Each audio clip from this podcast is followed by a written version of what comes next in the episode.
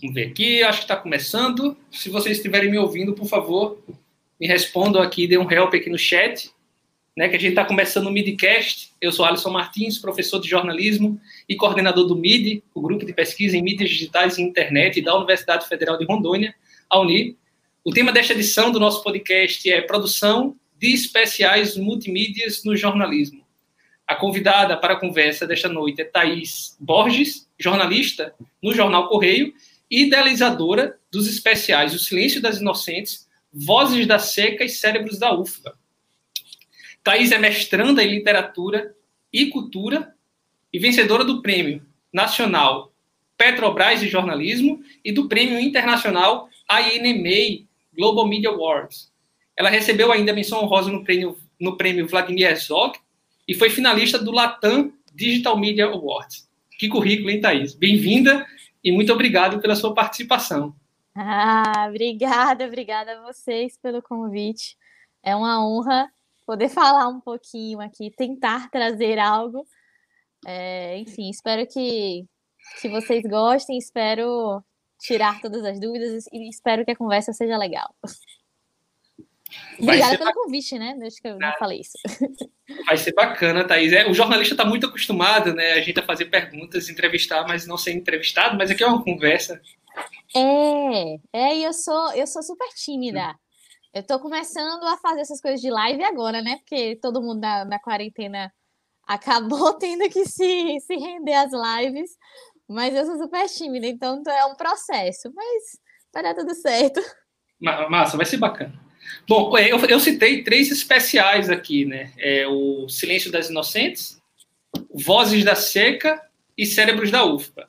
E eles têm uma temática muito relevante, né? Sobre violência, abuso de mulheres, seca, é, especificamente na Bahia, né?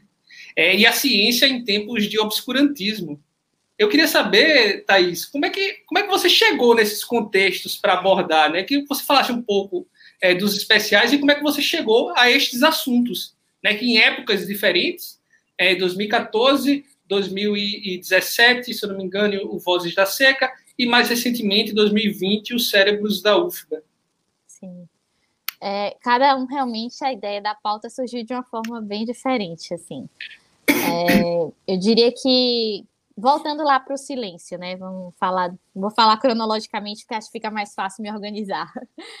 É, na época do silêncio, foi o que? 2015, acho, né? No, no meio do ano, o silêncio foi publicado no fim do ano, dezembro de 2015. O é, que, que aconteceu? Acho que em julho daquele ano teve uma. Eu estava no plantão e teve, na verdade, é, não, não foi nem na verdade o plantão, foi o dia seguinte ao plantão.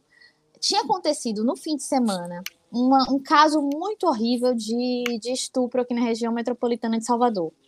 E tinha me deixado muito chocada, porque era uma história assim de uma, um casal muito jovem, se eu não me engano, a, a menina ela tinha 16, 17 anos, o rapaz do casal também muito jovem, a menina estava grávida.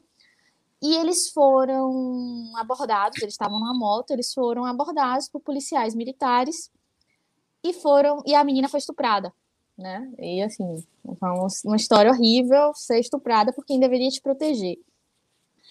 E naquela época a gente estava. Foi um momento muito particular, assim, do, do, né, no Correio, particularmente na minha editoria, porque a gente estava tentando é, começar a introduzir mais essa cultura de fazer especiais é, e produzir mais para o site, né? Porque eu vim do jornal impresso e, e antes, acho que até até 2015 mesmo, até 2016, a gente ainda tinha uma separação muito forte do impresso e do site do Correio. Eu era repórter do impresso. Né? As matérias iam para o site, mas a gente estava com essa, esse desafio é, e tentando encarar esse desafio de produzir mais para o site de uma maneira. É, e produzir conteúdo além do texto. É, e então, o que, que aconteceu? Tinha um, o, o, meu, o meu chefe na época, ele criou um núcleo não tinha nome, a gente se chamava extraoficialmente de Equipe Z. Era uma, uma, piada assim que a gente não conseguiu encontrar nome. Éramos eu, Alexandre Lírio e Clarissa Pacheco. E tinha, claro, o apoio dos, dos, dos editores e tal. Enfim, tinha uma, No início tinha uma outra repórter, mas ela não, não ficou muito tempo. A gente fez, acho que, três matérias antes do silêncio. Só que tudo usando a, a estrutura do correio, o site do correio e tal. Tudo matéria que durava uma semana. A gente passava uma semana inteira é, se debruçando numa pauta e, de, esmiuçando essa pauta em outras pequenas pautas e é, tentando produzir conteúdo em diferentes plataformas. E aí, toda segunda-feira a gente tinha uma reunião na, na para definir qual que era a pauta da semana. E aí, né, nesse, nesse dia, segunda-feira seguinte ao, ao que aconteceu, né, essa, esse estupro horrível, é, eu cheguei, olha, a gente tem que falar de estupro aqui. Não dá para a gente ignorar o que aconteceu ontem. É, embora não tenha acontecido em Salvador especificamente, porque o, o silêncio ele tem um recorte geográfico né, de Salvador. Aí a gente começou a discutir. Na época estava a, a, a, editora, que hoje é editora-chefe do jornal, ela ela estava, ela participou da reunião, ela comprou logo a pauta, gostou muito da ideia. Eu tinha separado os dados, mas era tudo muito, assim, muito incipiente, a gente ainda não tinha a menor noção do que, que ia gerar aquilo ali, de como é que as coisas iam acontecer. É, e aí, quando a gente começou, a ideia era, ah, vamos reunir 100 histórias de estupro em Salvador. Sem a menor noção de, de, de, de, como é que a gente ia fazer isso. Quer dizer, a gente tinha, né, que a gente ia conseguir com a polícia e tal, mas uh, tudo ainda muito no campo das ideias. E aí, então, essa, né, depois eu posso dar mais detalhes de como é que foi o processo de, de, de produção mesmo, mas veio daí a ideia é, dessas. Ah, vamos reunir 100 histórias, 100 casos de estupro que aconteceram em Salvador esse ano, em 2015. É, e aí acabou que, obviamente, isso não é uma coisa que você faz uma semana, então foi um, um, projeto que acabou se estendendo muito. E aí é, durou o quê? Quatro meses de apuração. Foi publicado só em dezembro, né? Então depois eu posso falar melhor de como é que uhum. foi, porque foi se transformando muito também ao longo desses quatro meses, até virar o que realmente foi publicado. É, no caso do Vozes, que foi o que praticamente pouco mais de um ano depois. Na verdade, o Vozes ele começou a ser publicado, a, a, ser feito, na verdade, a ser apurado no final de 2016. É, é, é, foi muito no susto, assim. É, é, se tem, se, embora se você olhar os dois, assim, eles têm uma estrutura um pouco parecida. O Vozes foi feito de uma forma totalmente diferente, assim. O é, que, que aconteceu? A gente tinha uma. A gente estava fazendo reunião de pauta, na verdade, como sempre faz, da editoria normal. Esse núcleo já não existia, tá? Isso, esse foi. O Silêncio foi o último projeto desse núcleo. Acabou o jornal se, se organizou de outras formas e tal, a equipe estava tá muito enxuta, e esse núcleo não existe mais, mas aí a gente vai fazendo como dá. E o. Então, o Vozes veio da sugestão de pauta de uma editora, que é Tarsila, e o que, que, aconteceu? Ela tinha visto, tinha lido que a Bahia estava passando, não só a Bahia, o Nordeste, né? É, pela pior seca dos últimos 100 anos. E era que era uma seca que estava entrando no seu quinto ano. E aí a gente. É, é, eu, eu, na verdade, nem estava nessa reunião, não sei porque, não sei se eu estava em uma pauta e tal. Quando eu recebi, eu recebi a pauta. Só que assim, ah, vamos fazer três matérias sobre seca, né? Porque a gente está nessa situação. E aí, como que, que, matéria sobre seca? Eu particularmente odiava fazer matéria de seca, eu tenho que admitir isso. Por quê? Porque a gente fazia matéria de seca de dentro da redação, né? De, tipo, lá mesmo, sentada, ligando, e não é a mesma coisa. Né, ou matéria só de dado, que no caso de uma matéria de seca não é a mesma coisa de você ir até o, até o lugar, né? Ir até o lugar onde realmente está acontecendo, conversar com as pessoas. Então, eu não gostava de fazer matéria de seca. Quando eu recebi, eu não fiquei feliz. É... Só que aí a gente, eu comecei a, a... e não tinha exatamente assim o, o que que seriam as pautas, né? A gente tinha uma ideia, alguma ideia do que poderiam ser as três, mas não estava nada delimitado. Eu comecei a pegar dados e procurar os órgãos estaduais, os órgãos municipais, para ver o que que a gente poderia, por onde a gente poderia ir. É, e aí chegamos eu cheguei à ideia de ir para cidades mais atingidas percentualmente, quando você olhava a população, que tinha uma, a população mais atingida pela seca. É, encontrar essas cidades e tal. Então, foi o nosso ponto de partida. né? E aí acabou que era o fim do ano, essas, essas três pautas eram para ser publicadas é, na época de fim de ano, né? Que fim de ano a gente sempre faz matérias, as matérias especiais, mas acabou que ficou para o início do ano que vem, acho que foi no início de 2017. Então foi, foi a primeira matéria que eu fiz quando eu voltei do recesso, né? Que a gente tem o recesso de fim de ano. Então foi. Uh, uh, mas enfim, no, em dezembro a gente tinha ido, eu fui para uma cidade, a Perla foi para outra, a Perla que era nossa, é nossa chefe de reportagem, ela entrou também no projeto como repórter, e aí a gente fez, mas uh, acabou que foi crescendo muito, assim como o silêncio foi crescendo muito durante a apuração, também posso falar melhor depois. Mas toda a parte digital, só para você ter uma noção, enquanto o silêncio a gente ficou, tipo, sei lá, quase um mês só cuidando do digital, a gente fez Voz da Seca em quatro dias.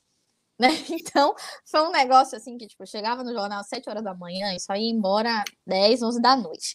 Né? Então foi um, um, negócio muito nosso mesmo, das repórteres envolvidas, de colocar aquilo no ar, né? E, e fazer do nosso jeito, e eu tenho muito orgulho dele. É... E os cérebros tem um outro bastidor, né? Porque, na verdade, os cérebros, a ideia dele nasce de uma outra pauta, que foi justamente na semana que o ex-ministro da Educação, Abraham Weintraub, é, soltou aquela pérola de que a, a, UFBA e outras duas universidades, se eu não me engano, a de Juiz de Fora, né, e a Federal Fluminense, faziam balbúrdia no campus, né, aquela, aquela famosa entrevista que ele deu para o Estadão. E a gente fez, naquela semana, uma matéria para a edição de fim de semana, que o Correio agora tem essa, essa divisão, né, e a edição de fim de semana, é, desde o início de 2020, é, ela já. Na verdade, desde o ano passado, né? Que isso foi no ano passado, mas em 2020 mudaram algumas coisas. Mas começou no ano passado, uma edição única, né? Para sábado e domingo, ela é mais arrevistada e tal, ela é um, tem umas matérias diferentes. Então, quando foi, acho que ele deu essa entrevista na terça ou na quarta-feira, quando foi na quinta, eu recebi uma pauta que era para mostrar uh, em off é que qual que é a balbúrdia da UFBA, né? Onde que a UFBA é excelente? A pauta era essa. Então eu tive que selecionar 10 projetos excelentes da UFBA. Foi feito assim, eu, foi uma matéria que teve um resultado legal, bacana, mas foi feito em dois dias também. Na correria, não dava para abarcar a UFBA inteira, foi mais uma coisa minha procurando a UFBA, minha procurando eh, diretora de faculdade, diretoras de instituto, pedindo para indicar, enfim. E nessa apuração, eu me deparei com uma pessoa que era. Um, um dos projetos que a gente citou foi do professor José Landim, que é da, do Instituto de Geociências e é de oceanografia. E ele era um A. Ele é pesquisador um A do CNPq. E também conversando com um outro professor, que assim, eu tive que ouvir fontes da UFBA, né? Que é o professor Sérgio Ferreira, que coincidentemente também é um A. Ele é o atual pró-reitor de pós-graduação da UFBA, na época ele era, acho que, coordenador de pesquisa, alguma coisa assim. E eu queria, eu liguei para ele para entrevistar, ele falou: Ó, oh, Thaís, eu não tenho, eu não tenho como falar com você agora, que eu tô muito corrida, eu não vou poder te dar entrevista, mas a gente pode, eu posso tentar te ajudar de outras formas. Aí eu falei: Ah, professor, o que eu realmente queria é saber como é que eu vejo quem são os, os pesquisadores do A da UFBA, porque eu não sei quem são. Eu. É, você foi da Facom, você sabe é, como que as coisas são lá, mas eu, como aluna, eu só sabia dos da, dos da Facom. Inclusive, quando eu entrei, existia uma lenda urbana, tipo assim, caloura mesmo, né? Existia uma lenda urbana que só o professor Wilson Gomes era, professor, era pesquisador lá da UFBA, junto com o, pro, o professor Naumar, que era o. Ele tinha acabado Sim. de deixar a reitoria quando eu entrei, né? Eu entrei na gestão de Dora Leal. Então, eu achava, meu Deus, a UFBA só tem dois pesquisadores no ar. Eu achava aquilo, né? Mas não, a UFBA tem muito mais e sempre teve mais do que isso. É, e eu não sabia onde encontrar. E aí o professor Sérgio, ó, você tá no computador? Bora que eu vou lhe mostrar o caminho. Aí eu fui lá, ele foi me indicando como é que eu chegava no mapa de investimentos do CNPq. E aí consegui a lista. Publiquei a lista junto do. É, cada projeto nessa matéria da, dos, dos 10 projetos excelentes tinha um textinho próprio, né? Aí na parte do professor Landinha, eu botei a lista, ah, o professor Landinha, um dos, na época eram 19, nos 19 pesquisadores 1A da UFBA, e, enfim, eu botei a lista lá com todos de onde eles eram. Só que passou, essa matéria teve uma repercussão muito legal, e a gente teve. e aí eu fui provocada, né? Tipo, a gente queria muito mostrar quem era, quem eram essas pessoas, né? E a, a, a minha editora-chefe falou assim, não, o que que você não, não mostra quem são essas pessoas mesmo, quem são esses caras, eles são a elite da UFBA, né? E, tipo, eu queria fazer isso. Então, a ideia nasceu daí, né? Tipo, de... Só que, claro, não foi imediatamente que isso começou a acontecer, demorou um pouquinho é, para eu começar, de fato, a apurar alguns meses e para virar o que era também, porque assim como os outros, eu não tinha a menor noção de que. É, nesse caso eu estava sozinha, né? Nos outros especiais sempre estava com mais. É, acho que nos, tinha do, dois repórteres no primeiro, no segundo tinha. Um repórter e uma repórter, e no segundo tinha duas repórteres além de mim. Mas nesse eu estava sozinha. Eu não sabia realmente como é que ia ser, qual era o formato, como é que ia fazer isso. Até que foram passando os meses, veio o congresso da GEDUCA, né, que é a Associação de Jornalistas de Educação. Eles lançaram esse edital, a gente concorreu com a pauta, foi quando eu já tinha assim essa pauta pré-apurada, né? Ah, vou concorrer porque eu quero dar uma cara diferente para esse especial, né? E aí as coisas foram acontecendo, né? Mais ou menos isso.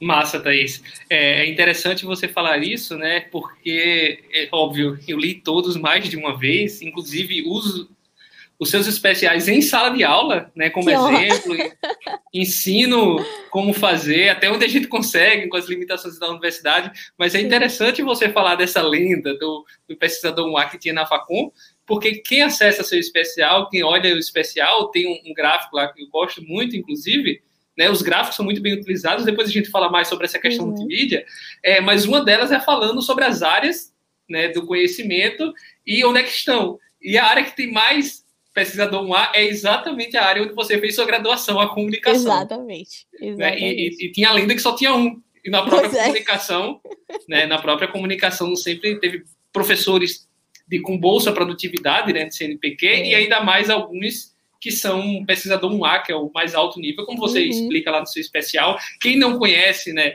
vale muito a pena, até quem não é da UFBA, assim, até quem não é da Bahia, porque todos os, os três acabam tendo uma angulação, né, o Silêncio para Salvador é, e os outros dois para Bahia, mas vale muito a pena, não só para quem é jornalista, para quem quer entender é, esse formato, como apresentar o conteúdo, que é uma coisa que eu quero que a gente converse também, mas é, não só para quem né, é da área, mas também quem se interessa pelos assuntos, né, sobre a seca, que embora afete todo o Nordeste, né, você deu uma angulação para a Bahia, mas é interessante, sobre a ciência também e sobre violência é, violência contra as mulheres, que está cada vez, você falou especificamente sobre estupro no especial, uhum. e que uhum. tem aumentado durante a pandemia. Então, são assuntos ainda né, extremamente relevantes, que são mais amplos é, do que a, a, o recorte, óbvio, que vocês tinham condições de dar e que ficou muito aprofundado e excelente. Mas eu queria, é, Thaís, só para a gente fechar um pouquinho sobre essa, essa noção de, do tempo da produção,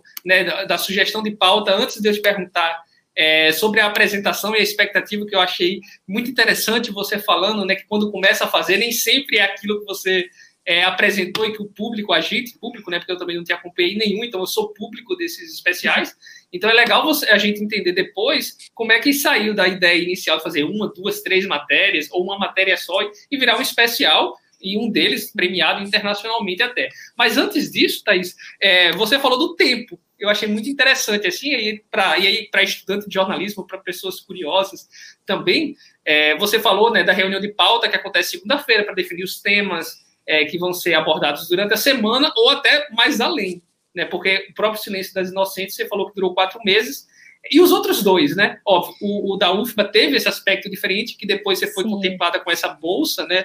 Da GEDUCA para fazer esse especial. Mas, assim, normalmente, eles demoraram quanto, quanto tempo para ser feito? Desde a sugestão até aquilo que o, o público consome, uhum. que a uhum. gente consome. O da UFBA demorou mais. bem mais. É, o, o, silêncio realmente demorou esses quatro meses. Eu diria que, assim, é, a gente realmente começou a apurar ele em agosto, porque já foi fim de, de, de junho, julho que aconteceu isso. É, e aí foi agosto, agosto, setembro, outubro, novembro, e, e, publicado no início de dezembro, né? Então a gente conta quatro meses e meio, mais ou menos, quatro, cinco meses. É, mas, assim, foi uma, uma, uma, produção intensa do silêncio. A gente estava realmente muito uh, focado nele. Especialmente é, eu e Lírio. Larissa, às vezes, ela era roubada para o dia e tal, mas também muito é, nisso. Muito dedicação exclusiva, era uma coisa que é rara a gente acontecer hoje. É, o Voz da Seca foi um flash, sabe? Tipo, foi um negócio assim que fez das tripas coração. Mas foi muito legal também, que é isso. O, o Vozes a gente começou assim no fim de dezembro.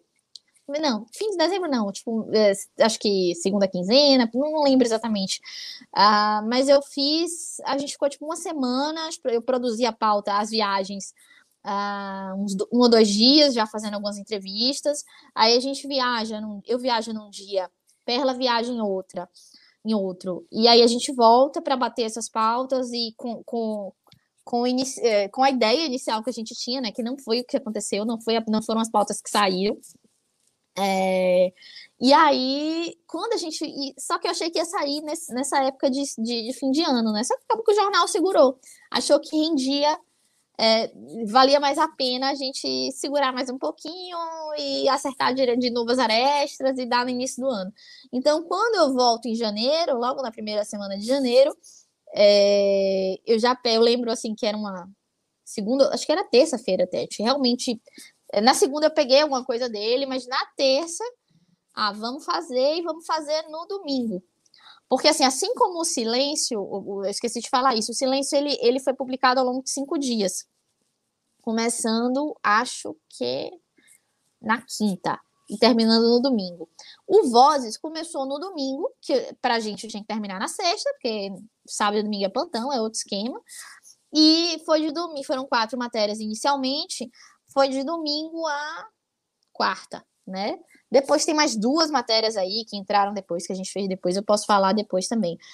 É, mas assim, eu tive uma semana para fazer a parte digital e assim, e mais os dias da outra, né? E aí cada dia era sua agonia mesmo. A gente chegava para reescrever os textos e, e já montar na, na, página lá do template, do especial. E a sorte é que a gente conseguiu fazer isso divididinho, assim, né? Tipo, de é, não sair tudo de uma vez.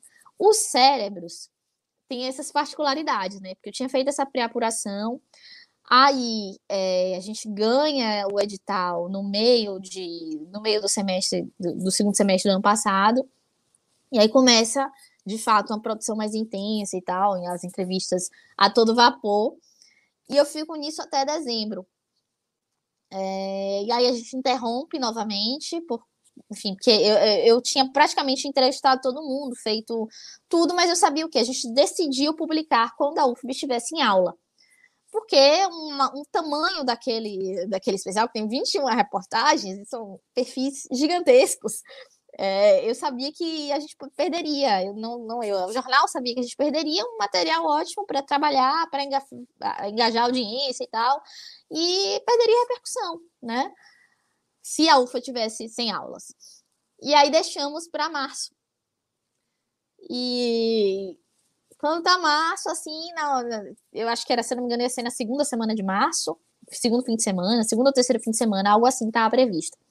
E aí, em março, acontece uma coisa ótima, só que não, mas assim, ótima, ótima, mas me deu um pouquinho mais de trabalho, que foi em março, as bolsas de produtividade, elas são renovadas ou canceladas, enfim, é o período, né, que começa a vigência das novas bolsas. E entrou mais um pesquisador na, na UFBA. E teve algumas mudanças, inclusive, na, na conta, que eu explico no, no texto de abertura da série, mas assim, a gente ganhou mais um. Então, eu tive que fazer mais um pesquisador, a gente, eu me organizei lá para fazer mais esse perfil, acreditando que ia sair tudo em março. O que vem em março? Covid, pandemia, tudo foi suspenso. Ia ter um evento de lançamento, inclusive, até na UFBA, na reitoria da UFBA. A gente estava super empolgada. É, e aí foi suspenso, porque não tinha como, né? E não era o momento realmente. E aí foi passando o tempo, a, a bolsa que eu tinha. É, mas enfim, ficou como se fosse é, em suspenso, né? Tipo, eu não fiquei me dedicando nesse período ao porque já estava pronto e o que eu fosse fazer ali ia ter que ser atualização né? Que é um processo que, para mim, às vezes é até pior do que apurar, atualizar a matéria, que dá muito trabalho. E aí a gente esperou o momento, né, de, de que seria mais adequado, porque inicialmente a, a, a bolsa tinha um prazo de abril, algum dia, alguma data de abril, só que com a, a pandemia foi, é, isso foi estendido também, né? Foi ampliado para o fim de junho. E quando chegou em junho, a gente sabe, olha, eu tenho que cuidar disso. E aí eu comecei a pensar, eu sabia que um, pelo menos um dos pesquisadores estava numa posição de muito destaque no combate à Covid no estado aqui, né? Nos estudos de Covid, que é o professor Maurício Barreto. Eu sabia por quê? Porque ele criou a rede Covida, que é UFBA, né, e Fiocruz, e a Rede Covid é minha fonte, é nossa fonte lá para falar de Covid, né? Então eu sabia e sabia que era, era fundada por ele, ele era um dos coordenadores. Então, pelo menos um dos 20 pesquisadores estava em, loucamente trabalhando, a pandemia não afetou, a ciência não parou. E aí foi que veio essa ideia. A ciência não parou, a gente precisa falar de ciência, e esse é o momento que tanto se fala de ciência. Né? Então veio daí esse último mês, né, totalmente dedicado tipo, do, do, início de junho até o final a atualizar este projeto gigante. então, assim, mas já estava, isso porque já estava tudo pronto, mas eu precisei fazer todas as entrevistas de novo, assim, no, ou no máximo é, é, por e-mail, assim, fazer, aí, professor, professor, e aí, tem, como é que tá a sua vida? A gente pode conversar por telefone, ou você prefere falar por aqui? Alguns preferiram atualizar por e-mail, né? Quem, tipo, era coisa mais simples não, me aconteceu isso, isso e isso, tá, tá tudo bem, tô trabalhando com tal coisa. Mas alguns eu precisei entrevistar entrevista, não é entrevista de 20 minutos, né?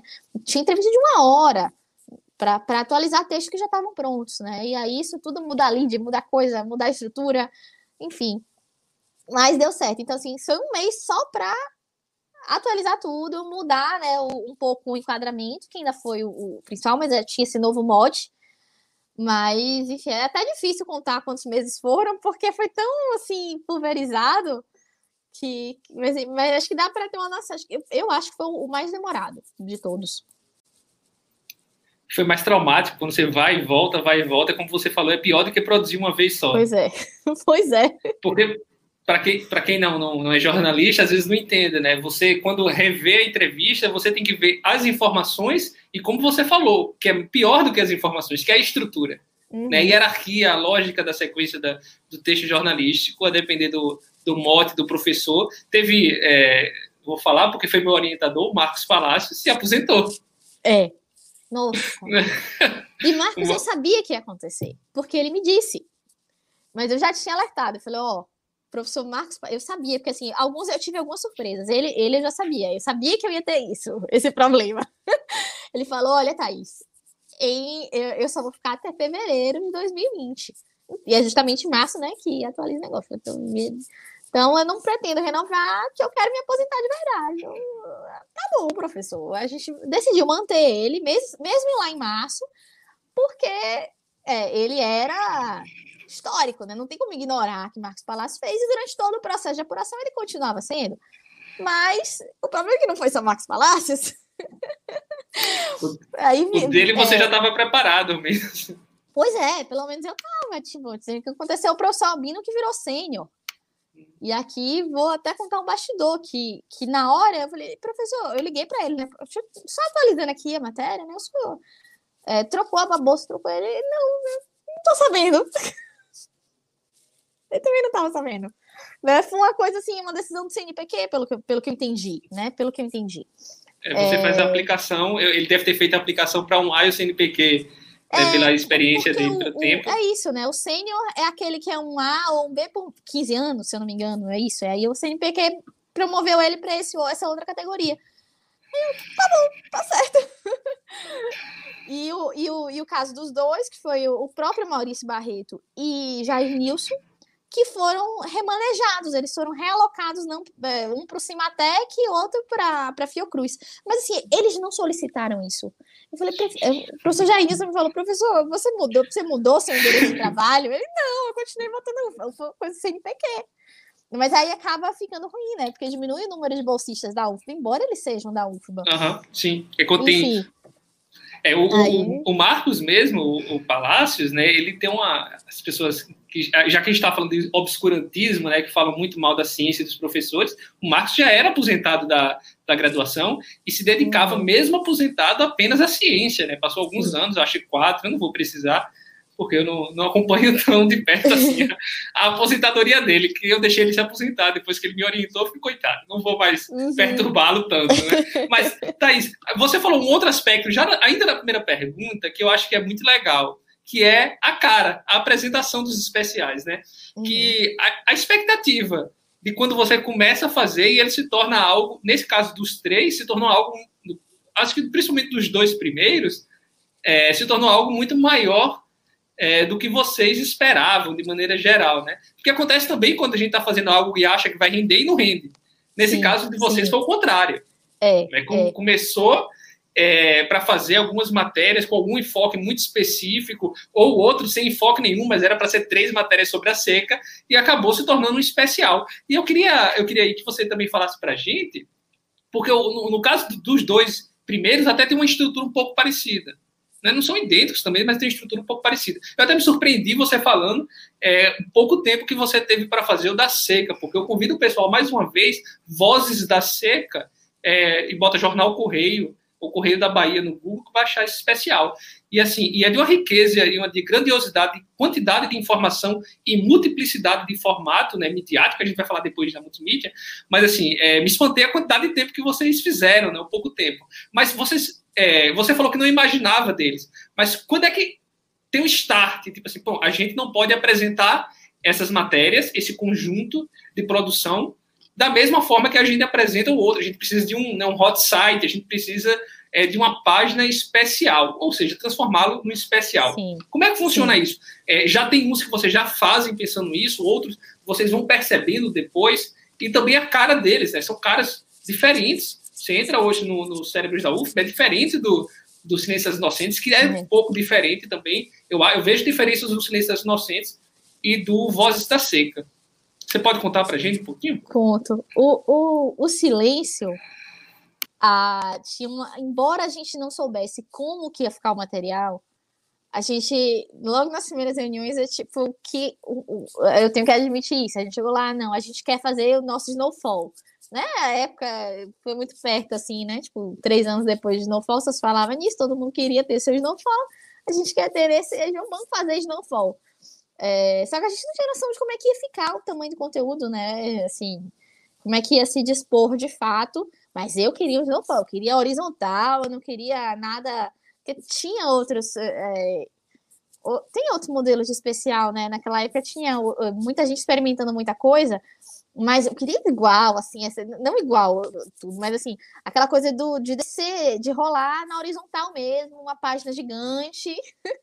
eu queria isso, e não só eu, mas o pessoal também queria isso. Então a gente, o silêncio, a gente tinha uma estrutura que eu, meu Deus, eu tenho orgulho de falar, né? Mas a gente, na mesma época, assim, coincidentemente, o Correio é, contratou um web designer espe especificamente, né, para para trabalhar com isso, porque é, não exatamente com o site, né, mas ele estava ajudando nesses projetos, é, e, que era o Rodrigo, né, que fez o, o, o, projeto e tal, então o silêncio, ele realmente foi pensado do zero, né, tipo, passou muito tempo lá pensando em que template, que template usar, né, a questão das cores, foi muito, a gente queria usar Lilás por conta da questão do, de ser uma, uma ser a cor do feminismo, né? Isso, inclusive, mudou o impresso, que o, o, o mais, né? Que é a parte que, que, que essas matérias, ele era, na época, se eu não me engano, ele era azul, a, logo do mais. E toda a matéria de violência contra a mulher, depois do silêncio, foi ficando lilás.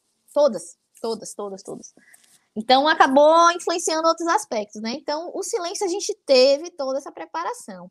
E aí, você me disse que você achou o silêncio parecido com, com vozes, é porque, de fato, o Vozes é um mega, um mega bastidor aqui. O Vozes é o template do silêncio.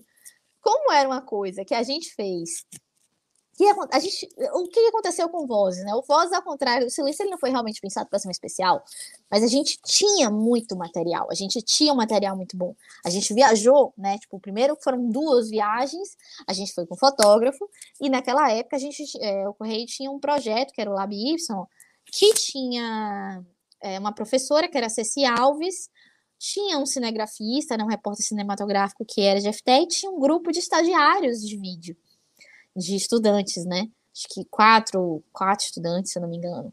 E eles acompanharam a gente, né? Tipo, um foi comigo, um, um de vídeo foi comigo, o Jafté foi com. No dia que Perla foi com ela. Porque a ideia era que eles fizessem material de vídeo mesmo. É, mas, assim, ia sair no impresso normal, no site normal e tal. Mas a gente se deu conta que a gente tinha um material tão bom, tão legal e tão rico, né? E, e tão diferente de tudo que a gente fazia sobre seca até então, que valia a pena apresentar de outra forma. E aí, quando a gente volta, no início de janeiro, né? É, e é uma terça-feira, eu lembro que eu tive essa reunião é, com minha, minha coordenadora de hoje, né? E, e, o, e um outro editor lá, que era editor de inovação do jornal. E tinha mais alguma outra pessoa, enfim. Aí a gente falou, né, do conteúdo que a gente tinha, porque a gente queria fazer algo diferente. E aí eles gostaram, a gente apresentou, no caso eu apresentei para já. Eu, eu não lembro quem foi, que acho que foi Clarissa também que estava comigo, eu não lembro quem estava. É porque eu gosto de dar os créditos das pessoas certas, né? Mas, enfim, a gente apresentou e eles toparam, não, vamos fazer isso. Aqui será terça-feira, a matéria saiu no fim de semana. Então a gente fez uma coisa que foi duplicar o silêncio, né? O template do silêncio. Então criamos um novo silêncio, mudamos tudo. Rodrigo ainda estava lá, ele né, trabalhava no correio na época. Então, ele fez a questão da, da identidade visual. A gente tinha muito material de vídeo, então por isso que o início né, tem muito vídeo, porque graças ao material que tinha sido feito também nas viagens, é, as fotos estavam muito boas. Então a gente tinha tudo isso, inclusive, e, e a gente tinha as entrevistas em áudio. É, e uma coisa que eu gosto muito do Vozes é que assim é, é, depois do silêncio você começa a ouvir as vozes, né? E literalmente a gente pode ouvir as vozes, porque eu gosto muito daquele recurso de você. É, tá, a gente descobriu, acho que era um recurso até beta, eu não sei nem se como é que tá hoje, tanto é que ele dava alguns bugzinhos, né, no, no, às vezes, mas que você clica e você escuta a pessoa na aspa, né, escuta a pessoa falando.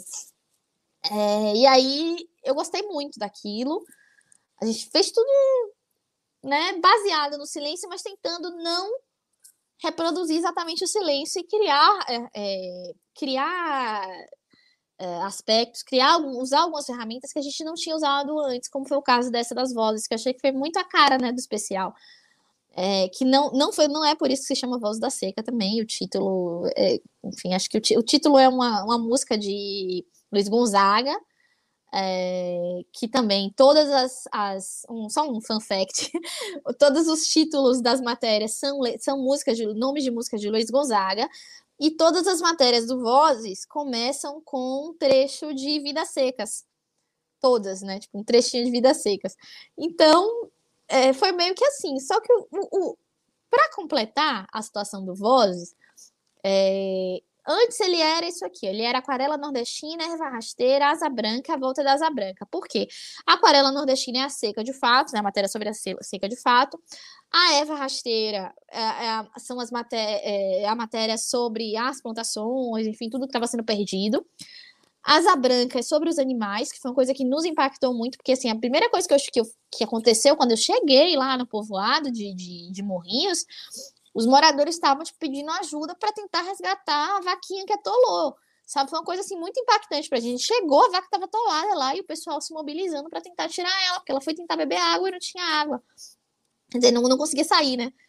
É, então, aí, essa questão dos animais é muito forte na matéria, então tem isso. A volta da asa branca é, assim, pensando no futuro e tal. Só que você vê que você tem aqui a triste partida, você tem a alma do sertão. O que, que acontece? Né? Em 2017, é, a gente tinha um, um, também um diretor de redação que é, ele também gostou muito do projeto e tal, depois estava pronto. E é, ele não era daqui, era de São Paulo, estava morando aqui recentemente, e tinha ficado sabendo que é, no dia, esqueci até o dia, algum dia de março, acho que 25 de março, 29 de março, alguma coisa assim, é, tem um, um, é muito comum que se faça uma procissão para São José para é, pedir pela chuva.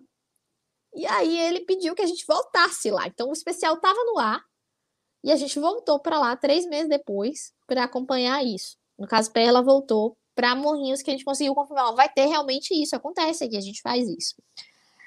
E aí é, eles levam a figura de São José para um. sai de uma, uma igreja para outra, e São José passa alguns meses é, até setembro, é setembro, setembro, que é quando São José volta, que é quando eles agradecem pela chuva, né? Eles torcer para ter chuva, em tese eles vão agradecer pela chuva. E aí eu tive que voltar também, ele pediu que eu voltasse no, no, nesse período, né? Que aí a gente faz a Alma do Sertão, que é a última matéria que ela foi feita em setembro. Então, é, ainda tem esses. Mas assim, foram matérias feitas um, dois dias dentro da estrutura também que já existia.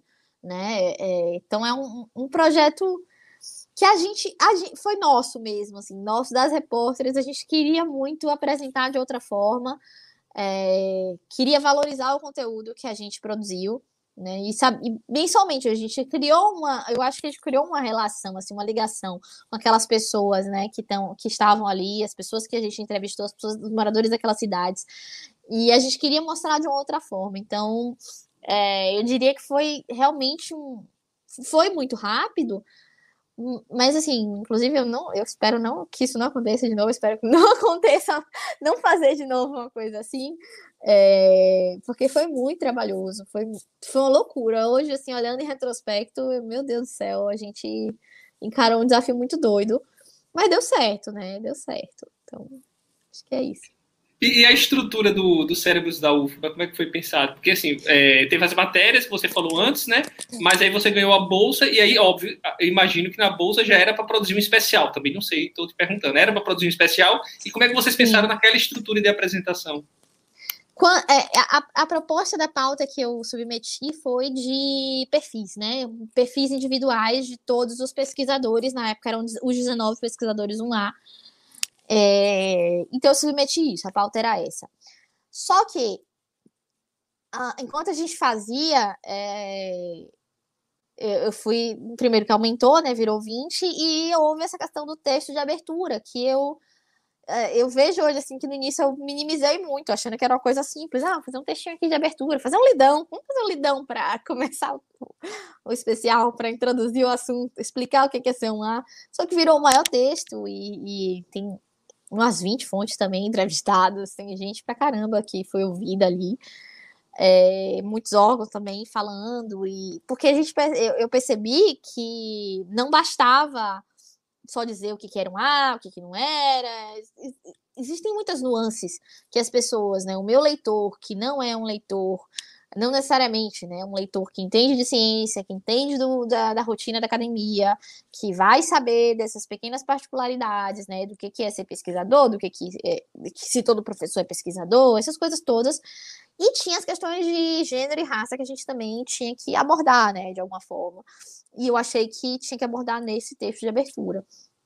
É, então, acabou que cresceu muito também, mas não estava previsto dessa forma. É, também transformar ele nesse outro template, é outro template, tá? O do cérebros realmente é outro template, não é, não é como, como o silêncio e, e o, e o vozes, mas é, eu diria que realmente transformar ele no que ele é hoje também demorou um pouquinho, assim, a gente é, depois, depois do Vozes, depois do Silêncio, o fez muitos especiais, né? Outras pessoas fizeram especiais e tal com outras estruturas. A gente foi vendo o que, que dava certo, o que, que, o que, que tem de mais novo. E, e aí tinha, tinha alguns especiais mais recentes com uns templates diferentes, né? Que, que tinha que possibilitava essas carinhas, porque eu queria, eu sabia que eu queria essas carinhas. As pessoas, eu quero que a pessoa clique na carinha lá do meu pesquisador, da minha pesquisadora, e veja o texto. Então, é, foi. A gente partiu daí, né? Tipo, queria as carinhas deles e delas ali para organizar, mas também assim foi uma coisa que foi nascendo ao longo dos meses, porque no início eu vou dizer assim, inclusive eu tinha cada texto que eu terminava, eu postava no site normal, postava programado. E as pessoas estavam me odiando. As pessoas, os outros repórteres estavam me odiando, porque fica em cima. Eu, eu publicava, tipo assim, eu, eu programava a matéria para daqui a um ano.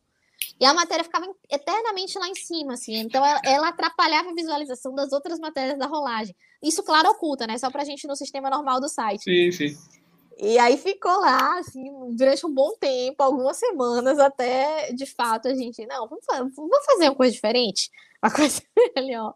E mesmo depois, já com o site pronto, eu não excluí os do os do, do site normal do Correio, porque, porque eu sou meio assim, eu tenho medo de perder conteúdo. Eu, ai, se por acaso eu perder tudo, perder meu drive, perder tudo no meu Word, perder o, o site, ainda tenho essa matéria aqui, não vou jogar fora. Então as pessoas estavam realmente me odiando, porque ainda tinha essa, esse outro, caso desse tudo errado, ia sair no site do Correio normal.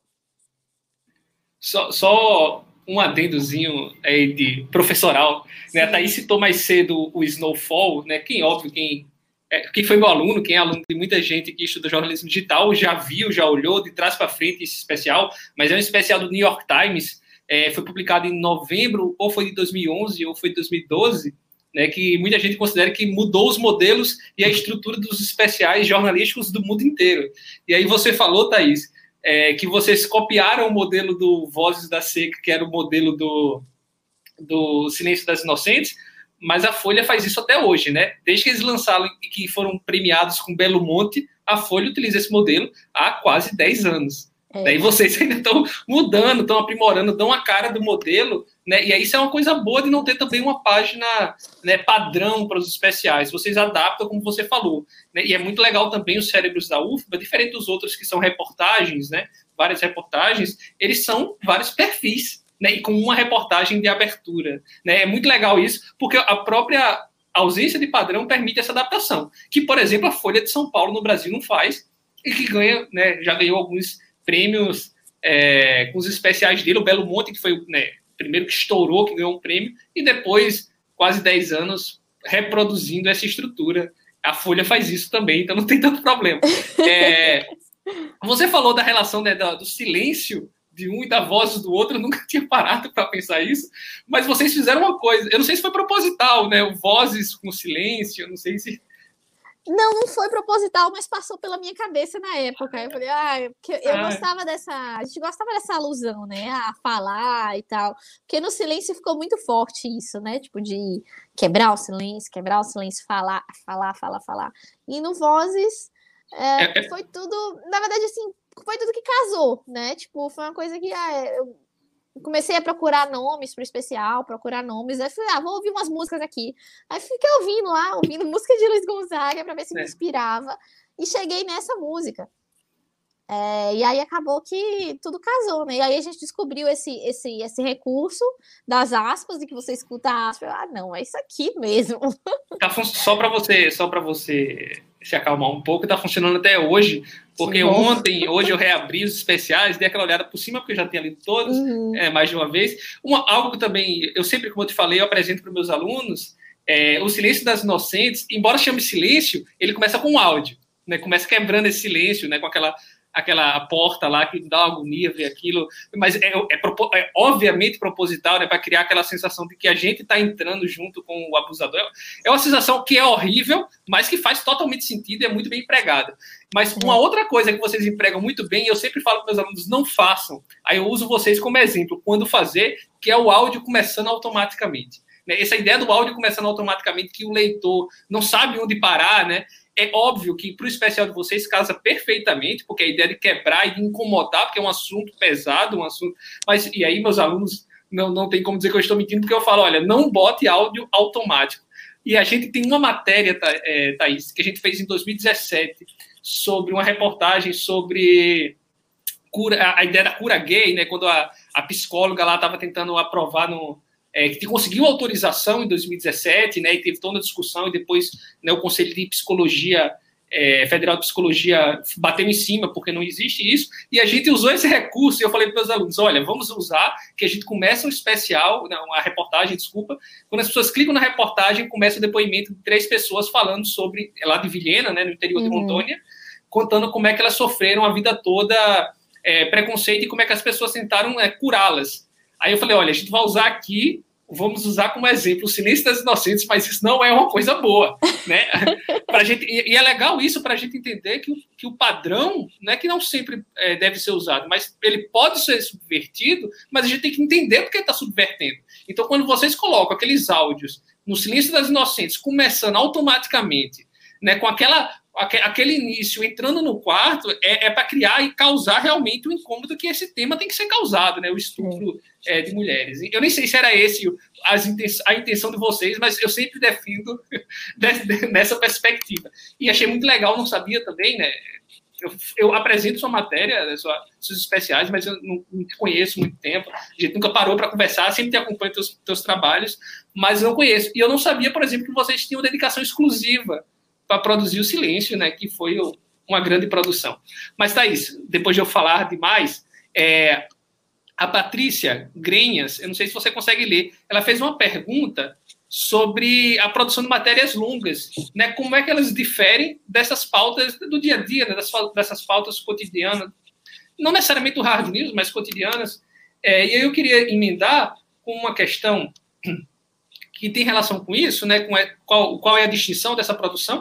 E se você podia falar, óbvio, bem brevemente, a diferença, de maneira geral, entre a produção de matérias longas, dessas especiais, é, e aí pensando tanto na aplicação como na, na, na edição e na produção. Sim, sim, sim. Eu só vou acrescentar uma coisa com relação às vozes né, do silêncio, as, as, as frases que não param de tocar é, contar um bastidor, assim, que essa ideia quem teve foi o Juan, que é o coordenador do projeto, né, que era o nosso editor na época.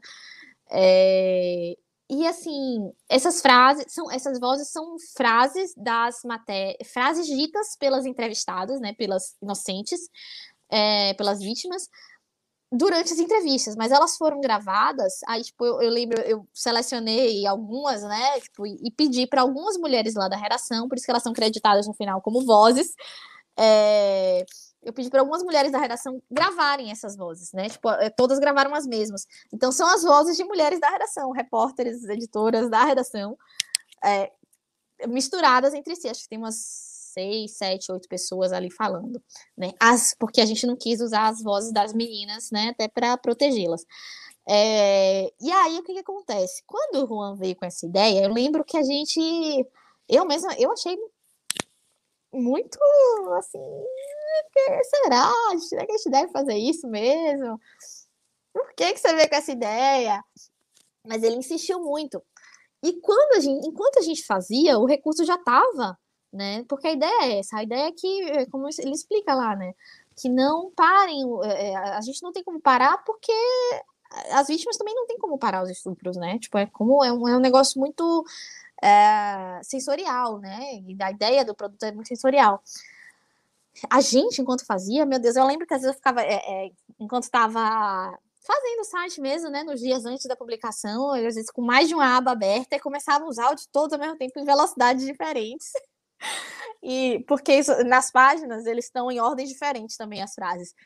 Aí eu, meu Deus, eu vou enlouquecer, eu vou eu tinha que desligar tudo também. A gente imagina a gente tendo que passar ali o dia inteiro ouvindo aquilo também é, é difícil. Mas, assim, foi, teve uma repercussão incrível, todo mundo fala dos áudios, assim, muitas pessoas comentam. Então, ainda bem que ele insistiu, porque foi a decisão certa. É, é, e que bom que ele fez isso. É, agora, voltando para as perguntas, né? É, as, como a, a, questão das matérias mais longas. Uh, no caso, assim, nem sempre, né, a gente sabe que a matéria vai ser mais longa, como tipo, vai ser um especial, como o caso do Vozes. E é, eu fiz a minha pauta, fiz a minha a parte da minha apuração, eu fiz com, da mesma forma que eu faria com outra matéria. Assim, é, é, eu, eu, eu saí segura, tanto é que eu saí segura dali para fazer uma matéria que seria publicada dois dias depois, três dias depois, mas também o material foi suficiente para publicar um especial, entendeu? Então eu, eu sempre faço isso nas minhas matérias. Eu tento extrair o máximo dos meus entrevistados e entrevistadas, porque eu preciso me guardar de todas as formas possíveis, porque não necessariamente a pessoa ali, seja lá qual for o assunto, não necessariamente eu vou ter acesso a ela de novo para ela me dar entrevista. Então, isso é uma postura minha da vida. É, eu tento me é, resguardar nesse aspecto, né? Então, da minha parte, da minha apuração, eu tento, uh, se for uma reportagem normal ou uma reportagem especial, para mim é igual.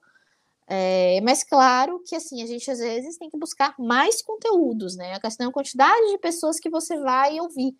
Né? Quanto mais você cava, mais você vai achar. E uma matéria do dia, uma jornada de seis horas, por exemplo, cinco, seis, sete horas, né, que a maioria dos veículos é nesse período, você não tem tempo para ouvir 20 fontes, né? Você vai ouvir as principais, mas é, numa matéria como essa, você pode ouvir mais fontes. Você pode, eu no meu caso, eu gosto muito de procurar fontes específicas. Eu sou a rainha dos especialistas. Né? Eu, eu, depois que eu descobri o diretório de grupos de pesquisa do Lattes, eu adoro lá, porque eu, eu, eu procuro exatamente o que eu quero. Então, assim, você quer me ver com pavor? É assim, ai, me, me diga um especialista de educação aí. Me diz um especialista de segurança pública. Não, gente, um especialista de educação que fale de quê? Né? Que estude o quê? Porque especialista em educação é muito genérico, né? As pessoas estudam coisas específicas. Então, é, eu, quando eu tenho mais tempo, eu me dedico ainda mais a encontrar gente de fora da minha bolha, sabe? Tipo, é, gente de outros estados, gente de outras universidades, né? Tipo, tentar sair um pouco disso aí, porque às vezes essas pessoas têm mais é, dificuldade para responder, demora um tempinho mais. A gente é um veículo regional, então, assim, tem muita gente que tem preconceito, vamos falar a verdade, né? O problema é deles, não é nosso. Mas, assim, as pessoas têm preconceito, então tem que, às vezes, tem que dar um tempinho maior para as pessoas responderem. É, mas, assim, do ponto de vista da minha apuração, eu não vejo diferença. No caso dos cérebros, tinha um aspecto muito particular, que era o fato dele ser é, perfil, né? Mas também eu escreveria como, e apuraria como eu apuraria, faria qualquer outro perfil, né? Tipo, que o perfil você tem que observar não apenas o que a pessoa está te dizendo, mas o ambiente, os trejeitos, né? Enfim, se for uma pessoa que não fala muito, você vai fazer um Frank Sinatra está resfriado, uma coisa do tipo. E eu adoro fazer perfil. Então, eu tava muito feliz fazendo os perfis. É, então, é uma. Eu diria que, assim, do ponto de vista da apuração, eu sempre tento ficar segura, né? É melhor que eu peque pelo excesso tipo, do que pelo eu agora vou, vou até adiantar, né? Eu tô fazendo umas matérias que elas podem ser vistas, entre aspas, como suíte do, dos cérebros, que elas devem sair nas próximas semanas. Mas sim, matéria normal, não é especial. Mas eu tô passando uma hora, uma, um, uma hora, uma hora e meia com, com, cada pesquisador e pesquisadora que eu tô ouvindo, entendeu? E, e não necessariamente elas não vão ter o mesmo espaço que os cérebros, mas eu tenho tudo que eu preciso. Se eu precisar transformar num perfil de sete páginas, eu vou ter material para isso, entendeu? E a é. outra é... coisa, eu acho que eu esqueci exatamente o que era a pergunta, me perdoe. Não, a outra era sobre a. Eu posso entrar aqui que é na questão da multimídia mesmo, mas é assim, se você apura, óbvio, e para produzir tanto texto, para produzir tanta multimídia, você tem que ter apurado muito, né? Sempre apura mais do que, do, do que apresenta, né? E para quem tem, é, tem, interesse, né, bota no Google Silêncio das Inocentes, Vozes da Seca, é, Cérebros da UFBA. É, e eu acho que principalmente os dois últimos, vocês vão ver o quanto a Thaís é, vai a fundo, no, vai de maneira bem profunda no seus, no seu, na sua apuração e, é óbvio, na sua edição e apresentação para a gente. E aí, Thaís, mas aí para o especial tem, tem um aspecto que eu queria que a gente falasse um pouquinho, que é a questão da multimídia. Né? Como é que funciona? Você disse que teve uma pequena mudança no correio, né? Mas como é que funciona a divisão para uma produção de um especial, e aí especificamente, ou até para uma produção do dia a dia, que vez ou outra vocês usam também, eu acompanho, óbvio, hoje muito menos que não moro mais em Salvador, mas sempre acompanhei o Correio, é, a questão do uso da multimídia, né? E você, eu acho que também gosta muito do áudio, sempre tem os seus especiais, mas principalmente eu gosto muito do infográfico, né? E aí dos infográficos, vocês têm infográficos interativos no, no das secas, muito interessante, do, das cidades do interior da Bahia. No, no Cérebros da UFBA, vocês também têm infográficos interessantes até sobre é, essa questão racial, como você falou, né, que são dois, se eu não estou equivocado, dois negros. Um deles é o Wilson Gomes, eu imagino que tenha sido seu professor, é, foi colega meu lá na Facom e também meu professor. É, e assim, vocês usam muito gráficos, né? Esse, esse Cérebros da UFBA também nessa matéria de apresentação e dentro é, também é algo que eu gosto muito. E como é que funciona isso no Correio? Né? Vocês têm é, quantas pessoas é, específicas para infográfico, porque alguns infográficos são interativos, para a produção do site, né, do, do web designer, como é que funciona isso aí no Correio? Ah, na verdade, é a questão dos infográficos, quem faz é a gente mesmo.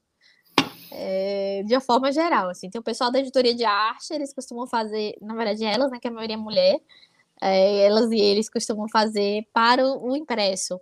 Mas para o site, cada repórter que faz o seu.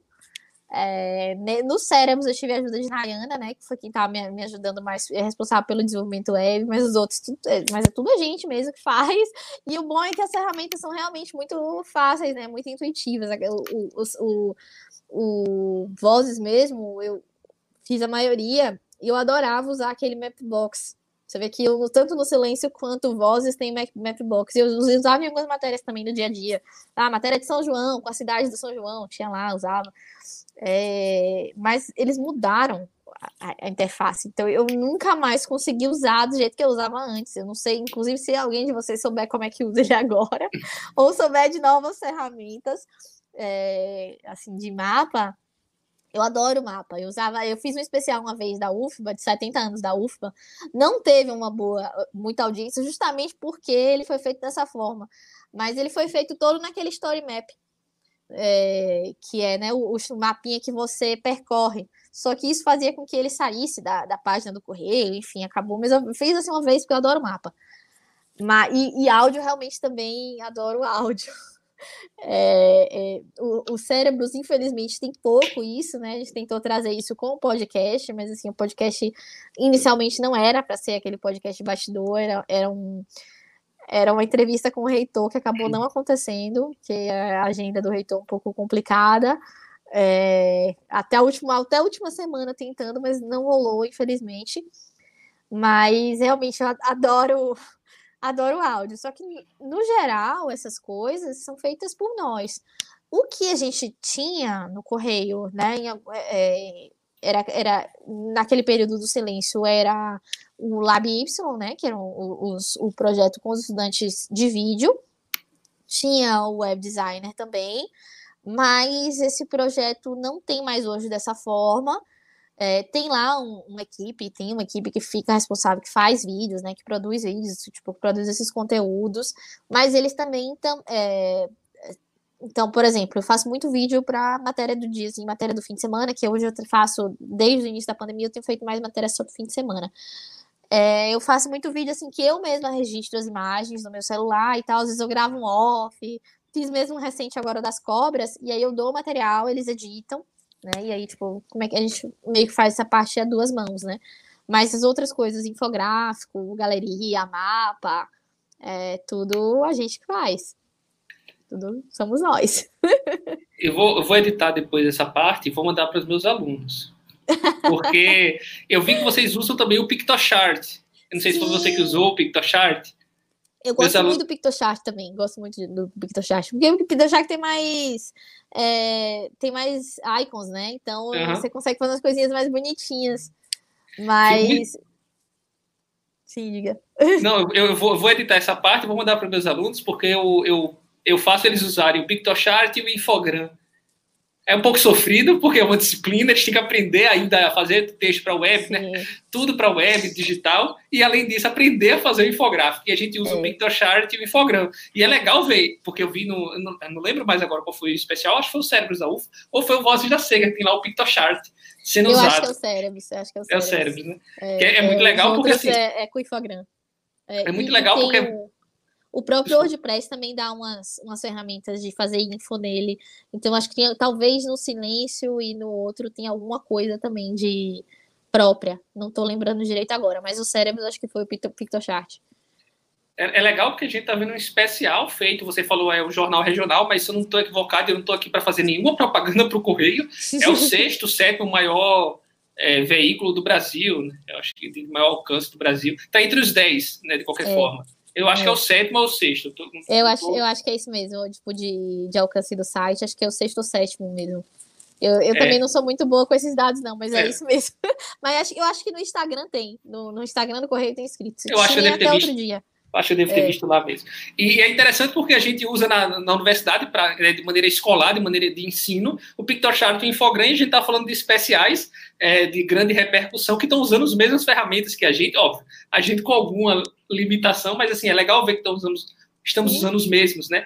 É, Thaís, a gente tem uma pergunta aqui da, da Juliana, que ela ela está perguntando, ela fez a pergunta picotada, eu vou botar só a última parte, mas ela está falando das pessoas, né, de comunidades mais simples, né, é, de, a gente estava falando do final agora de, de professores, um A do CNPq, uhum. certamente não, ela não está falando dessas fontes, mas eu acho que ela está falando das fontes da seca, principalmente, e uhum. também, e, e é uma coisa que eu sei, eu queria que você falasse aqui, que é em relação às fontes do silêncio das inocentes, que vocês, é, vocês, você e a Clarissa, é, não entrevistaram os, os estupradores, né? Quem foi na, é, no presídio lá entrevistar não foram vocês. Então, como é que é a, a, essa relação com a fonte, tanto com essas fontes mais, mais simples, como ela colocou, colocou aqui, né? As fontes que não têm né, é, condições econômicas, socioeconômicas é, muito elevadas, e também com pessoas que estão à margem da sociedade, né? Que são estupradores já condenados e presos. É, no caso do Voz espe é, especificamente, eu vou dizer que foi muito tranquilo. São as, algumas das pessoas mais ah, acolhedoras que eu já encontrei na minha vida como repórter. É, porque interior é aquele é clima de interior, né? O pessoal te recebe em casa, é, começa a conversar, te chama para sentar. Eu coincidentemente já conhecia Morrinhos, assim, muito por acaso, eu tinha feito uma matéria em Morrinhos uh, de um projeto de uma professora da UF, acho que uns dois anos antes, que ela tinha feito uma intervenção artística nas casas de moradores de Morrinhos. Um negócio muito bonito, passou até no Jornal Nacional na época. É, e acabou que, coincidentemente, eu fui para Morrinhos. Mas é, eles são não necessariamente lembravam de mim, assim. É pessoal muito acolhedor mesmo na cidade. A gente, eu lembro que a gente foi chegando ainda, entrando no, na cidade não, né, no povoado. É, a gente foi entrando na, tipo, passando pela estradinha de terra, a gente encontrou primeiro um, um vaqueiro, esqueci o nome dele, mas ele é, tem. É, é ele, a, a, foto, a capa dele foi. A foto dele foi a capa do jornal do primeiro dia do, do Vozes. E ele tava dando palma, cortando palma para dar para os animais dele. E aí a gente parou assim, tipo, você que pensa aí, quem hoje aqui em Salvador, certamente aí como, como um lugar mais urbano, né, como uma cidade grande, também deve ser a mesma coisa. É, quem hoje, assim, tipo, você, uma pessoa, você tá na rua, uma pessoa para, um carro desconhecido, que tinha, deixa eu ver quantas pessoas, eu, o fotógrafo, o, o rapaz do vídeo, né, que era o, o estudante, e o motorista, quatro pessoas. Né? Quatro pessoas descem, sim, desconhecidas, eu ficaria com medo. Eu, particularmente, ficaria com medo. Eu não, não, não sei se a minha reação seria a reação dele, certamente não. É, mas não, ele parou, assim, conversou com a gente, sabe, uma tranquilidade, uma. É, eu me senti muito bem ali conversando com as pessoas do, do, do Voz da Seca, né? Todas, todas, todas, sem exceção, foram muito ah, abertas a falar com a gente. Então, é, e você vê que são pessoas que têm uma sabedoria muito própria, né? Elas sabiam tudo, tudo, tudo, tudo sobre plantação, sobre agricultura. Tem, a gente tem que valorizar o saber dessas comunidades, né, tradicionais. É, então, foi muito tranquilo, muito tranquilo mesmo. É muito melhor do que entrevistar várias pessoas assim de nariz em pé, né? Que às vezes se acham e tal. Não tô falando dos professores, os professores também foram ótimos, é outra experiência também maravilhosa, diferente, mas também muito tranquilo. Agora, no caso das vítimas né, de estupro, foi é, das fontes né, do, do, silêncio, na verdade, a gente realmente, eu e Clarissa, não fizemos a, a, a parte dos estupradores, todo quem foi foi Lírio. Isso não foi necessariamente uma deliberação, mas acabou que eu achei que ficou, foi muito melhor, né, na verdade, porque eu não sei, assim, eu, parando para pensar hoje, olhando para trás, eu não sei como é que seria para mim. É, né? Tipo, como é que seria da, da parte da minha objetividade jornalística ali, é, como mulher e tal, num ambiente muito complicado, e, e, assim, estar num presídio masculino, num lugar muito estigmatizado também e tal. É, então acabou que foi melhor, né? Foi para o bem. Não foi uma deliberação, ah, não vamos, mas aconteceu, eu acho que foi da melhor forma. É, e com as meninas, né, e as mulheres, foi muito variado, assim, porque cada um de nós é, meio que é, acabou conhecendo algumas delas de forma diferente, né? Lírio teve acesso a algumas, a gente teve acesso a outras, então é, a gente sentia com quem elas estavam mais à vontade para falar. Né? Teve uma que eu conversei, eu liguei, que foi a, a, que é profissional de sexo, né? Que ela é uma mulher transexual. Na verdade, assim, ela, ela, ela se define como travesti, não transexual, perdão. É, que é, se eu não me engano, Olivia, né? O nome dela no, no silêncio. Ela foi muito, sim, foi parecer que o jeito como ela tava falando, sabe, muito. Eu liguei para ela e tudo bem e tal, você pode falar. Ela não tava aqui na Bahia. É, e aí, enfim, ficamos um, um, um, bom tempo no telefone. ela contou a história dela é, de um jeito muito tranquilo. Mas as outras meninas, né, as entrevistaram todas pessoalmente, no caso das outras, é, foi um, um, pouco mais delicado, né? Tipo, teve uma, uma menina, uma das adolescentes, que a gente não. Eu passei a entrevista toda com ela, quase uma hora assim, e ela não falava que ela tinha sido estuprada. Ela não falava. Ela não. Enfim, e aí você tinha. Eu tinha que ter um pouco de tato, né? Um pouco não, muito tato e, e, e sensibilidade para entender o, como é que ela ia falando. É, o quanto, até onde ela ia falar. E foi interessante que, assim, depois, um ano depois, um ou dois anos depois, eu voltei lá onde ela estava para fazer uma outra matéria, para um outro lugar, que me pediram para fazer uma matéria sobre. É, como é que diz? uh, sobre mulheres, né, que foram estupradas e não abortaram, porque eles iam mostrar os dois lados, né, quem foi abortado, quem, quem abortou e quem não abortou. E aí eu entrevistei ela e ela nesse período, né, ela certamente teve acompanhamento psicológico, né, e, e ela e foi outra entrevista. Ela estava falando não, porque, porque eu fui estuprada, né? Ela falou isso com essas palavras, que ela não falava na outra, e que eu tive sensibilidade para entender que ela não ia falar, porque ela não estava preparada para falar, né? Então, é, é, mais ou menos isso, assim, foi, foi, foi é, um, é muito pesado fazer o silêncio, é, foi, foi muito pesado, não, não, não é uma experiência legal, não. Por outro lado, Thaís, é, você falou assim que é pesado, né? O tema é assim, a gente está falando do assunto. Uhum. É, eu imagino que para você ouvir cada história deve ter sido assim, é uma coisa imaginável, porque você tem que se colocar como jornalista também, né, entender a dor, o sofrimento para passar também um pouquinho, um pouco disso. Mas por outro lado, o, o jornalista, né, ele sempre quer mudar a realidade para melhor. Quando a gente conversa com estudantes, sempre quer né, mudar a sua realidade, né? não é mudar o mundo, mas mudar um pouco que seja. E o Silêncio das Inocentes, e aí para além de prêmio, que prêmio é muito mais para um, é um reconhecimento, eu, todos gostamos de ser reconhecido pelo nosso trabalho, mas eu acho, desculpa, eu acho que muito mais é, do que o prêmio, que é né, vaidade e é reconhecimento, não só vaidade, é importante a gente ser reconhecido pelo bom trabalho e pelo bom trabalho que vocês fizeram, mas eu acho que o Silêncio das Inocentes, ele vai para além quando vocês conseguem fazer, por exemplo, uma audiência pública e que tinha deputados presentes. Né? E eu imagino é, que naquele momento, eu lembro que estavam vocês três, eu acompanhei né, na época, no YouTube, se não me engano, faz uns anos já, né? é, eu acompanhei e eu lembro de vocês falando né, disso, de, dessa mudança, de, de como, como tentar mudar alguma coisa, né? Vocês estavam conversando com deputados, com políticos, para tentar mudar a realidade. Como é que foi isso? De escalar de uma reportagem para uma audiência pública com políticos, né, com representantes da, de associações é, da sociedade civil, jornalistas. Foi muito doido. é, na verdade, assim, também, novamente, uma coisa que não estava planejada inicialmente, né? O é, que, que aconteceu? Quando a gente estava nas últimas semanas, assim, de preparação, a gente estava também pensando em como trazer mais conteúdo digital. Né? E aí a ideia era fazer uma live no jornal. Tudo bastidor aqui, tá? Acho que nunca falamos disso em nenhum outro lugar, não sei, eu pelo menos nunca falei. é, fazer uma live no jornal com, e recebendo algumas das fontes, no caso, as fontes que poderiam ser identificadas, né? As fontes oficiais.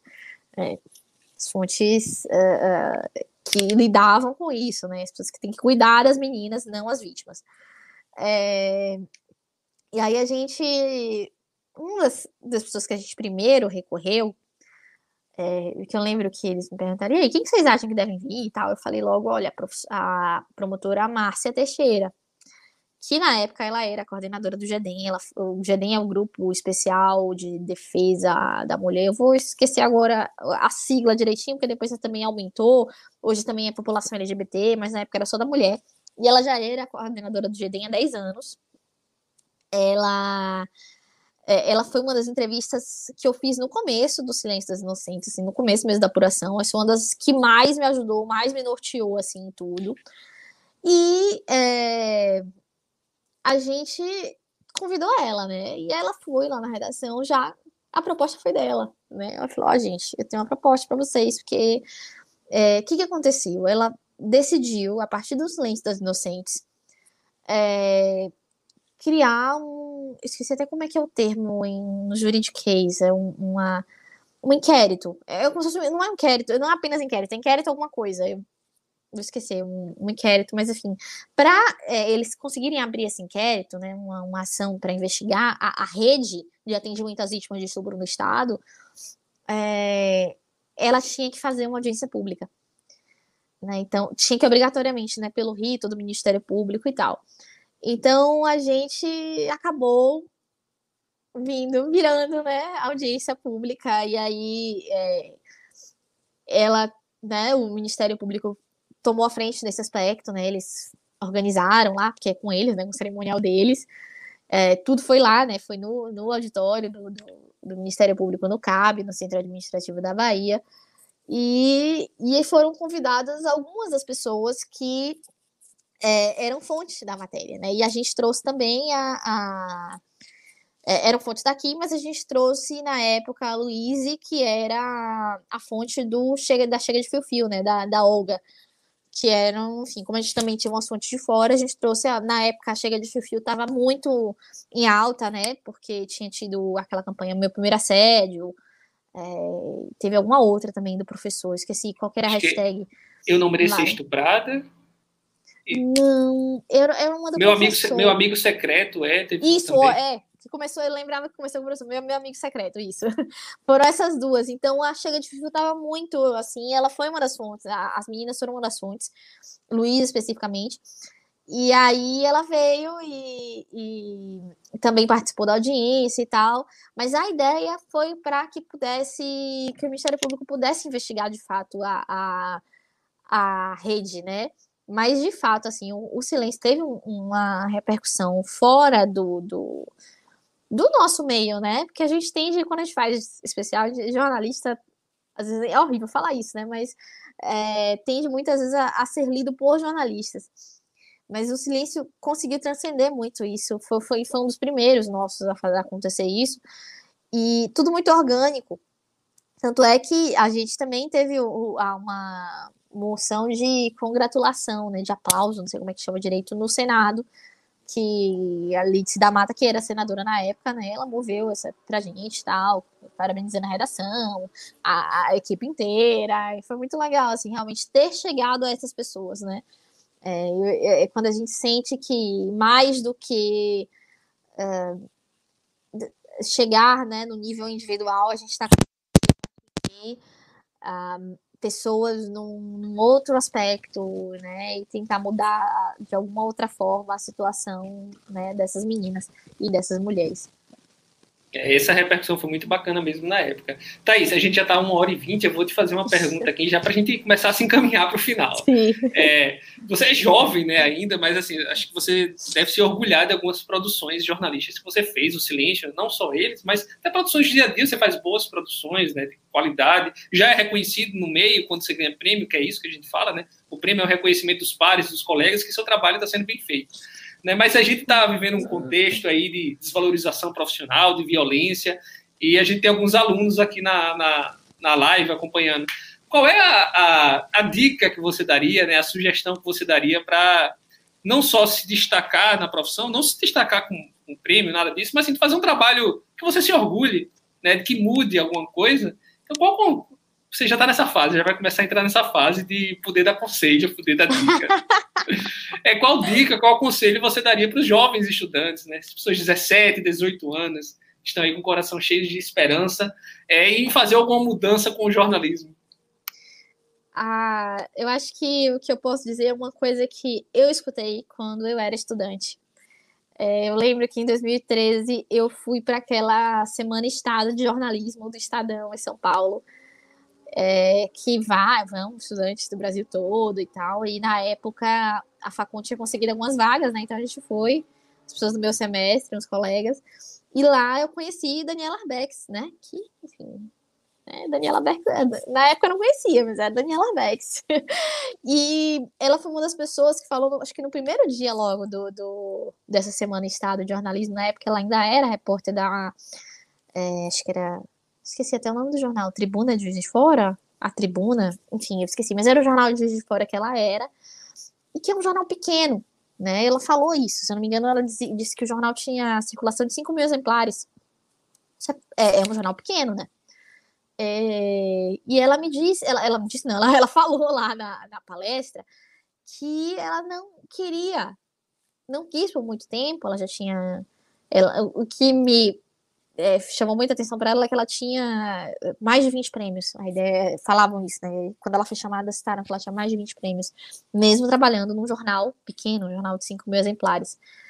E ela falou que ela queria estar na cidade dela e que desde o início o que ela planejava era fazer o melhor jornalismo possível dentro da cidade dela, né? Tipo, que não precisasse sair para o eixo Rio São Paulo para fazer bom jornalismo, para fazer jornalismo investigativo, para fazer é, grandes reportagens e tal. É, então, assim, eu tomei aquilo para mim. Eu tinha muita vontade de fazer é, cheguei até a fazer seleção, mas, assim, minha vida foi para outros aspectos depois eu realmente quis ficar por aqui. É, e assim, como é que eu vou fazer a diferença no lugar onde eu moro, né? A gente mora num, num lugar. É, Salvador não é conhecida como uma das capitais, né, que mais lê jornais, né? Tipo, a gente, quando a gente pensa muito em Porto Alegre, né? Em outra, quando você faz sai do eixo Rio São Paulo, você pensa muito em Porto Alegre, como uma cidade que lê muito jornal. Salvador não, não tem essa fama. De fato, é, muita gente perdeu essa cultura, mas ainda assim é, é, desanimador em muitos aspectos, né? Não vou mentir, é muito difícil. É, assim, tem muitos momentos que eu quero desistir totalmente, mas é muito gratificante também é, alguns resultados que a gente tem. Então, se é o que você quer, se é o que você planeja para sua vida. Saiba que assim, o salário não vai ser bom, né? Que não, não é aqui, não é part, particular aqui, é de qualquer lugar. qualquer lugar do mundo é assim com o jornalismo, né? O salário é pequeno, a gente trabalha pra caramba, mas assim, a gente tem é, experiências incríveis que eu não seria. Eu sou muito grata e eu não, é, graças ao jornalismo eu consegui conhecer pessoas, ver pessoas, ver, é, estar em ambientes e ter experiências que eu nunca teria se eu tivesse alguma outra profissão. E eu sou muito grata a isso. Eu sei reconhecer isso também. É, mas eu me esforço muito para fazer o máximo possível. E eu sou muito cri-cri, eu tenho fama de ser cri-cri. Eu ouvi isso hoje até de uma editora, eu sou cri-cri. é, e eu tento, normalmente, como eu falei, né, do Vozes, apurar o máximo possível, sabe? Tipo, minhas entrevistas. É, é, eu sempre eu sou uma repórter que demora, faço hora extra, porque eu demoro pra caramba fazendo entrevista, eu demoro muito no telefone, eu sempre fui muito tímida, mas eu descobri que o telefone eu levava vantagem, então eu aprendi muito a entrevistar no telefone. É, então eu consigo conduzir uma conversa por telefone, e assim eu comecei a conduzir uma conversa fora dali, pessoalmente. Então, tentar extrair o máximo da, das, das, fontes, das oportunidades, é, e não embora rápido, porque eu vejo muito que às vezes as pessoas querem. Eu, eu vejo às vezes pessoas chegando, né? É, estagiários, às vezes, né? Ou gente que. E quer muito fazer o básico. Tipo, ah, fiz aqui já deu, pronto. E eu nunca aceitei isso, sabe? Eu nunca quis isso. Eu sempre. Até porque eu era muito insegura. Então eu comecei a isso de querer me cercar o tempo inteiro para eu não levar uma chamada, né? Ah, você não trouxe isso, você precisava. Então eu comecei a, a, a ficar hipervigilante é, com, com a minha apuração, né? Muito cuidadosa. Então, eu acho que é o conselho que eu daria: tentar fazer o melhor jornalismo possível aqui, ah, na sua cidade, onde quer que você esteja, mesmo que seja uma cidade minúscula, mesmo que o jornal seja minúsculo, mesmo que as pessoas não leiam muito o jornal onde você mora, é, e apurar ao máximo, ao máximo, ao máximo. A gente chama uma, uma piada infame, assim, né? Tipo, que a gente brincava lá, na época que eu entrei como estagiária, os outros estagiários falavam assim, não, porque aqui você tem que saber a cor da calcinha do morto, que vão te perguntar a cor da calcinha do morto. Horrível falar isso, mas assim, de fato, é importante. Procure saber até a cor da calcinha do morto, né? Que aí você vai estar seguro para saber todo o resto que precisa. É melhor pecar sempre por excesso. Thaís, a gente já está quase uma hora e meia, eu vou te agradecer, né? mas eu vou deixar um espaço aberto para você dar seu recado, quiser falar sobre alguma coisa que, não, que eu não puxei sobre, as, sobre alguns dos especiais. Achei legal você falar também né, que essa, é, essa própria bolsa do Estado, bolsa não, mas a possibilidade do Estadão é, veio da Facom, né, é, é, muito interessante, né, a gente sempre aproveita, eu sempre falo com meus alunos, aproveitem o máximo possível os eventos, vão em tudo, acompanhem tudo que você puder, né, para uhum. cada vez mais se aprimorando. Tanto é que hoje você está fazendo mestrado também, né? Então, assim, é sempre essa busca por aprimorar, aprender mais. Mas eu vou te deixar aberto para você dar o seu recado, quiser falar mais alguma coisa sobre algum especial, algum aspecto que você quer chamar a atenção para alguns deles. Eu falo muito, né? Não, estamos bem, Nora.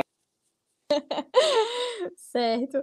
É, não, na verdade, assim, eu acho que, que eu, que, que eu eu pensei numa coisa que me fugiu, mas é, com relação a, a, a Facom e, e, no geral, as faculdades onde, onde a gente estuda, né, no caso de vocês aí e eu aqui, é, eu diria que a gente tem que também tentar realmente é, beber de todas as fontes, né? E fazer todos os contatos e aproveitar ao máximo. Eu me arrependo muito de não ter aproveitado todas as, as oportunidades que a Facom me deu na, é, na época que, que, que, eu, que eu era aluna né, da graduação. Hoje eu estou só até aluna da graduação de novo da UFBA, mas enfim, uma segunda graduação. É, eu, eu me arrependo muito, embora eu estou eu esteja no Correio hoje, graças também a uma oportunidade da Facom, porque a Facom criou um, um, um, um, projeto, né, que chamava Jornalismo de Futuro, exclusivamente, né, a Facom e o Correio, que era um programa de treinamento para estudantes da Facom, esse programa existe até hoje, mas, assim, mudou, hoje é chama Correio Futuro, é um programa aberto para todas as faculdades do estado, é, mas você fica lá, é, é fica três meses, né, mais ou menos, depende de cada edição, mas é um médio de três meses imerso na redação. E foi assim que eu entrei no Correio e não saí mais, né? Já tem oito anos lá. É, então, assim, as oportunidades que a, a faculdade tem também, assim, às vezes a gente pensa que, ai, ah, não, porque minha faculdade é muito acadêmica, não pensa no mercado, não sei se é, como é que é a situação de vocês aí, mas era uma crítica que eu e alguns colegas tínhamos na facul, mas é, a gente, eu tive oportunidades graças à facul, né, e sou muito grata a, a essas oportunidades, aos professores e tal. Então, é, eu diria para aproveitar ao máximo mesmo. É, e, assim, vão, vão tentar. É, vai ser uma vida difícil, né? Tipo, vida de repórter não é fácil. E. Mas se é isso que vocês querem, assim. É, eu, eu, eu já desestimulei muita gente a fazer jornalismo. Sempre tenho que falar essa verdade aqui é, porque tem as dores e as delícias, né? Mas, é, assim, é tem que dar, eu tenho que falar a verdade também, a verdade também inclui muita coisa boa. Né? E a questão dos prêmios é, são muito importantes para mim, eu, eu tinha, eu, eu, sou uma pessoa que eu coloco metas na minha vida, e coincidentemente, em 2015, no início de 2015, eu botei a meta, eu nunca falei isso para ninguém também, eu, eu quero ganhar um prêmio, eu coloquei, eu quero ganhar um prêmio, isso no início de 2015, eu não fazia ideia de como eu ia ganhar um prêmio, mas eu falei, quero ganhar um prêmio. Porque a gente, assim, a gente tem que mostrar que a gente é, faz jornalismo de qualidade, né, fora do, do, do eixo principal do Brasil. É, então, hoje eu, eu tava entrevistando uma pesquisadora e ela tava me falando, assim, né, tipo, ela, ela fez doutorado em São Paulo, né, ela é mineira, ela falando assim que ela acompanha os colegas que saíram daquela geração da USP na área dela e foram para diferentes locais do Brasil, e ela fala, olha, a gente aqui no Nordeste, a gente tem que ser melhor, A gente tem que trabalhar mais para conseguir metade do que eles têm, né? Porque, infelizmente, as oportunidades ainda são. Uh, ainda estão muito concentradas, né, nesses locais. Então, a gente. Uh, eu acho que a gente tem que lutar para tentar fazê-las é, se dissiparem um pouco, né? Por ficar mais pulverizada, mais espalhado. Né? Isso, infelizmente, vai ter que partir da gente. Seria mais fácil se já tivesse, né? Enfim, à disposição, mas infelizmente tem que correr atrás. E aqui para o norte também é muito diferente. Isso, norte, exatamente. Norte e Nordeste, estamos na. Não, estamos quase juntos mesmo... nisso. Estamos é... juntos nisso. Ô, Thaís, é, você falou da timidez, né? Eu tenho um, uma aluna, sempre tenho alunos, né, que são muito tímidos e me perguntam, professor, mas eu sou muito tímido. Aí eu falei, olha, mas você vai encontrando o seu jeito de como entrevistar, você vai encontrando a, a, forma como você fica mais confortável. Você nunca precisa ser a pessoa que chega numa festa, batendo na porta, subindo na mesa e, e, e tirando a camisa. Você não precisa ser isso. Você precisa chegar e conseguir conversar com as pessoas e tirar delas aquilo que você tem que fazer do seu trabalho, né? E a gente vai encontrando nossos, nossas maneiras, como chegar na, na fonte, isso tudo do nosso modo, que seja menos traumático e desconfortável possível para a gente. Mas é isso. A, própria Patrícia comentou aqui, né, que também é muito tímida. Mas, ó, Thaís, eu vou, eu vou agradecer a você novamente, né? Agradeço também todo mundo que chegou até aqui.